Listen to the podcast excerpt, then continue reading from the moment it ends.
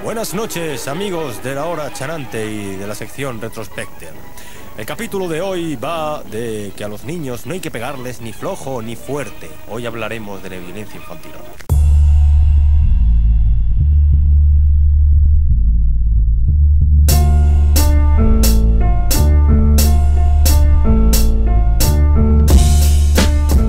Esta semana anduve muy desconectado de las redes porque tuve que hacer unas pequeñas chambitas. Algunos lo saben y otros no, pero en mis tiempos libres me dedico al diseño amateur. He hecho diseños para algunas tiendas, algunas de ellas de vapeo, para este canal de YouTube y para la cafetería de unos amigos. Estos amigos de la cafetería me encargaron la elaboración de un menú y lo tuve que hacer esta semana y anduve de arriba para abajo y ay Dios mío, ay Dios mío, qué cansada es la vida. Yo nunca había hecho un puto menú y entonces me acerqué a un compita que es un entusiasta del diseño. Él me estuvo adiestrando, explicando algunas cosillas que yo no entendía y al final todo resultó muy bien. Este compiche es historiador de profesión. Es muy buen historiador, aunque es de esos que...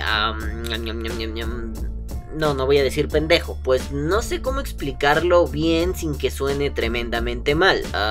pues a la verga. Es de esos vatos que apoya mucho a los pueblos originarios y tiene un cierto resquemor y odio hacia la historia establecida por los vencedores. En resumen, le caga la historia que tiende hacia la versión del colonizador y está muy preocupado por reconstruir la historia de los conquistados. Hasta cierto punto es un entusiasta también de las contrahistorias, de las historias asumidas desde otras personas perspectivas. Y ello me parece muy loable, por cierto. El pedo es que en algunos casos lo lleva un poquito al extremo. Y el caso es que después de explicarme las cosas del diseño, nos pusimos a platicar de temas varios, entre ellos el vapeo. Y le conté todo lo que sé y eso es todo lo que tengo que decir al respecto. LOL. Una vez dadas las explicaciones pertinentes y los detallitos interesantes, el vato me dijo que estaba muy sorprendido porque a pesar de conocer el vapeo, era muy diferente tenerlo en vivo y, sobre todo, darse la oportunidad de probarlo. Ojo, casi nadie de los curiosos preguntones que se me acercan se atreve a probar, pero este pendejator sí se atrevió y eso se me hizo un buen gesto.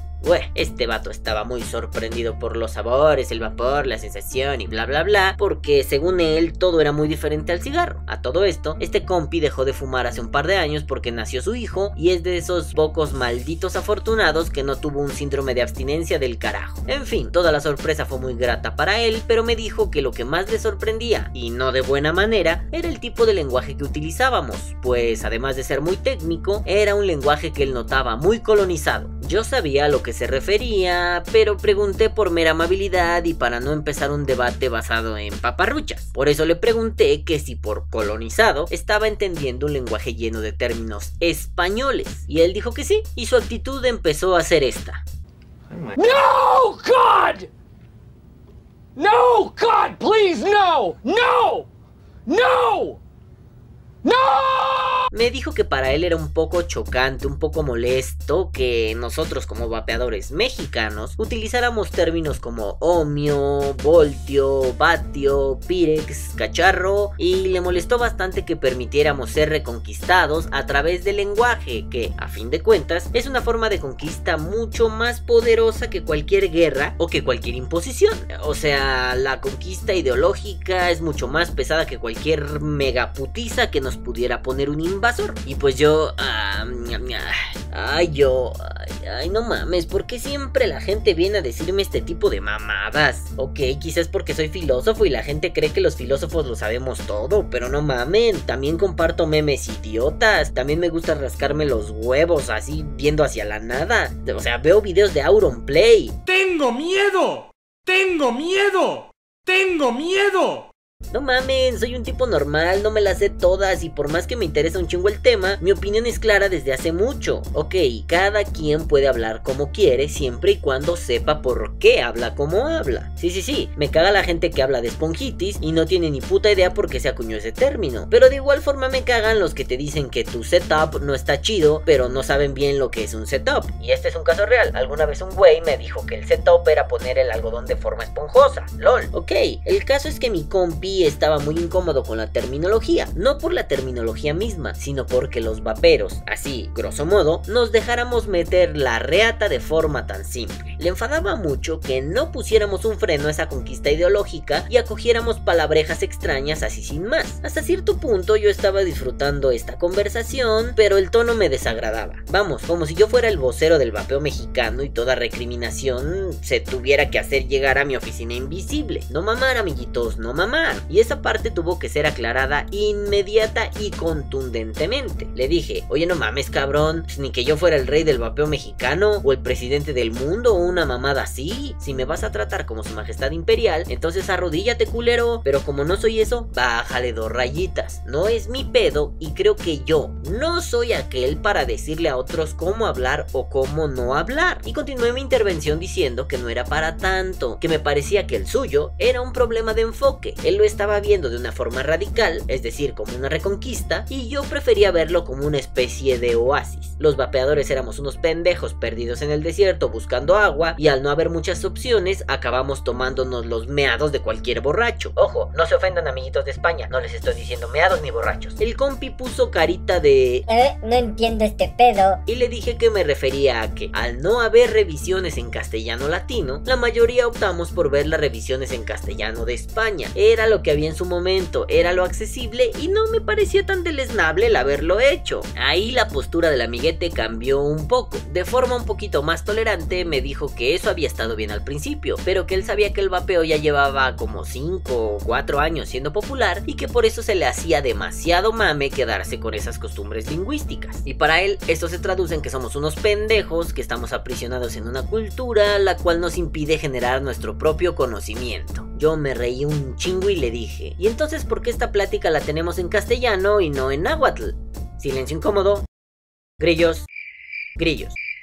Ah, ¿verdad, puto? Nos jalamos los pelitos del culete porque unos pendejos hablan de tóricas en lugar de hablar de empaques y tenemos este debate en la lengua colonizadora por excelencia. Digo, si vamos a mamar, hay que mamar parejo, ¿no? El amigo se quedó con cara de... Ah, su pinche malle, me atoró este güey. Y como mi intención no era ganar o darle un madrazo y largarme victorioso, le dije que, según algunas posturas lingüísticas que he leído durante los últimos años, el lenguaje está rompiendo sus propias barreras gracias al internet. En algún otro video ya había contado esto, pero...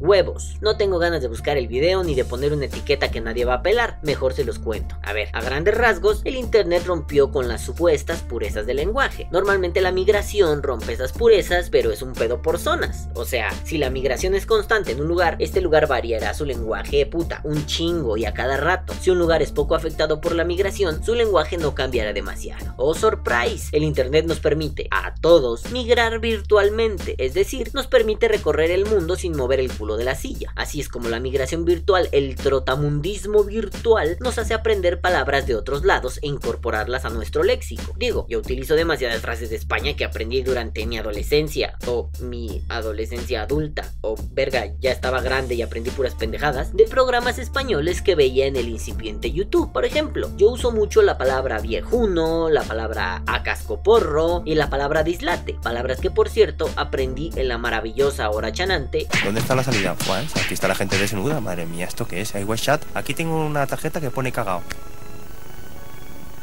Y no me quedé solo con el ¡ay, qué gracioso suenan! Fui y las investigué. Para eso existe una mierda que se llama Real Diccionario de la Lengua Española, bla, bla, bla, www.rae.com. A ver, espérense, dejen ver si sí es .com. Eh, eh, eh, eh, www.rae.es.es. Ajá, www.rae.es. La uso, digo, ya es un marcador, ya nada más le doy clic, no tengo que teclear nada. Bueno, van ahí a la RAE y buscan lo que quieran. No mamen, pinche RAE, patrocíname, no putas mames. Te amo, RAE, aunque seas una pendejada que últimamente hace puras estupideces. Te amo, RAE. Besitos en la cola, por cierto. Pero a ver, también uso muchas oraciones que aprendí más recientemente gracias a videos pendejos de YouTube, como el ay, por favor. Y le dais la. Mira, mira, mira. Por favor, otro like, por favor. Por favor, eh. Esto se merece. Doy la que se merece esta cosa, eh. O el u lo que me ha dicho. Uy, lo que me ha dicho. Uy, lo que me ha dicho. Uy, uy, uy, uy, uy, uy. Uy, lo que me ha dicho.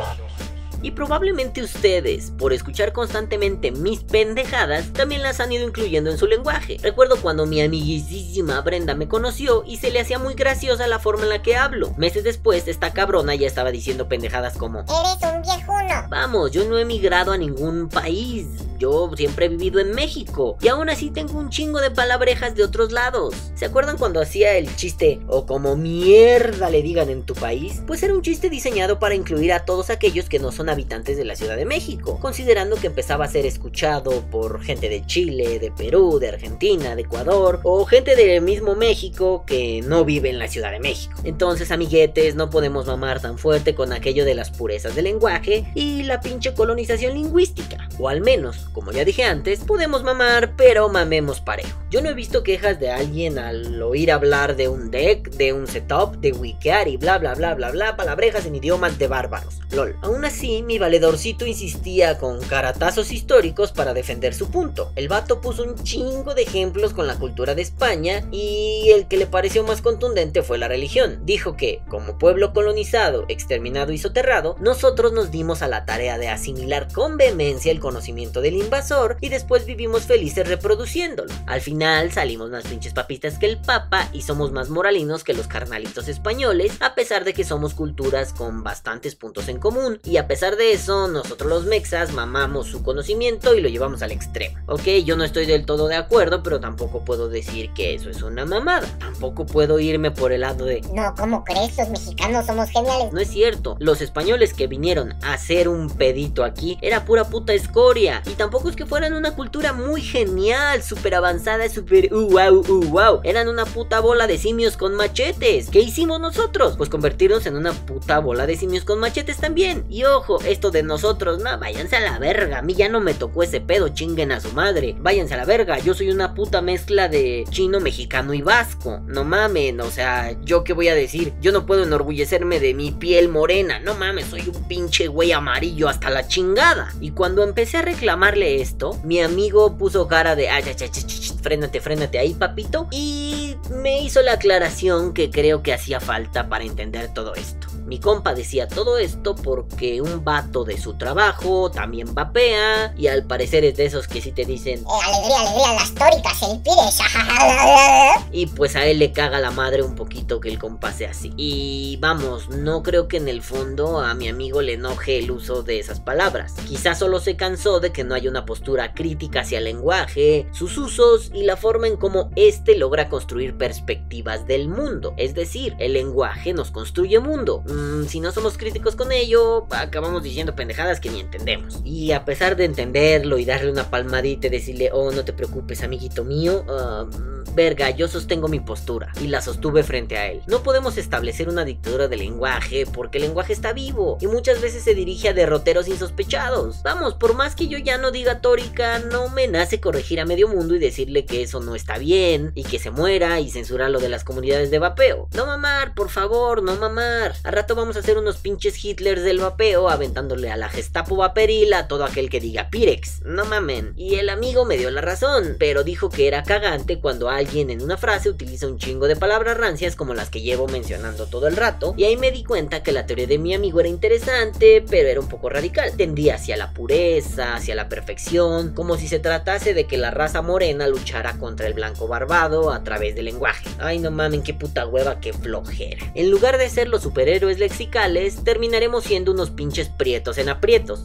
no mamen, acabo de ver ese nombre en una página de Facebook y me mie de la risa y la quise meter aquí para que no se me olvide. Pero sí, vamos a acabar siendo prietos en aprietos, lol. Y les digo esto porque am, mi amigo dijo que era hora de iniciar una independencia vaporil. Es decir, que desligáramos al vapeo latinoamericano de los términos impuestos por los españoles vapeadores. Y verga, güey. Ay, no mames. Verga, en serio. Solo puedo decir esto. Verga, güey. ¿Qué está pasando aquí? ¿Qué verga? A ver, a ver, que alguien ponga el meme de qué verga. No mames. A ver, pero me calmé, suspendí un momento mi incredulidad y mi asombro y le dije que este pedo no era así no era del todo así. O sea, que si bien es cierto que había mucho vapeador que aún usaba esos términos como si fueran agüita de limón, la gran mayoría usa términos más amables con su propio lenguaje. Entonces el proceso de independencia, si es que se busca, es paulatino, pero es constante. Y yo le dije que no era necesario hacer una campaña contra el vapeo español y sus términos, pero que sí es importante investigar cómo se dice cada cosa según qué región. Digo, no es lo mismo hablar un español de, no sé, León, el español que se habla en la provincia de León, al español que se habla en la provincia de Iztapalapa. Ah, ese es el que yo hablo, así que lo entiendo, ¿no? Yo digo, aún así puedo comunicarme a gusto con alguien de España, puedo mimetizarme, quizá él pueda mimetizarse, pero tampoco se trata de, a ver, agarren las antorchas, agarren los machetes, vamos a cortar todo lo vaporil de otros países porque pues no valemos verga, ¿no? No, no mamen, por ahí no va el asunto. Y bueno, mi amigo dijo que pues sí, más o menos, que yo tenía razón, pero bueno, a pesar de conocer mi postura, pues él no estaba del todo de acuerdo en no iniciar la revolución. Yo le dije así como que, a ver, pues cuál es mi postura, culo, a ver, dímela. Y me dijo que, pues si no se equivoca, yo opino que nos pasan pendejadas porque somos unos pinches analfabetas funcionales y que eso le había desencadenado todos estos pensamientos. Y ahí me dije, ah, su pinche madre, Balam, has creado un puto Hitler del lenguaje vaporil. Tu intención era que la gente investigara y se moviera, pero no que se volvieran unos pinches nazis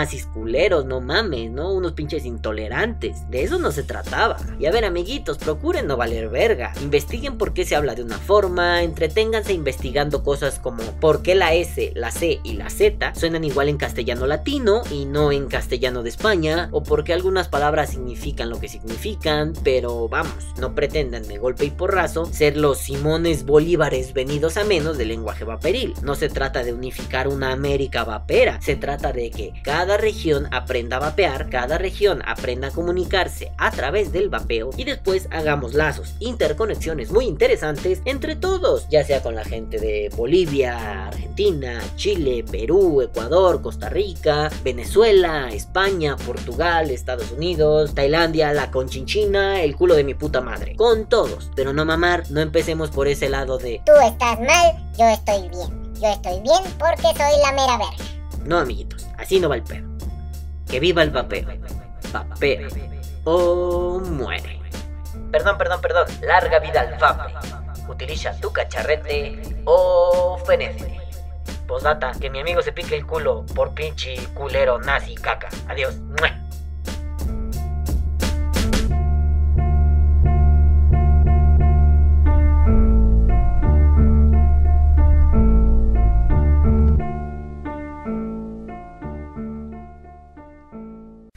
Ay, cómo voy con los huevos colganderos, modelo talibán, no me aprieta el pantalón.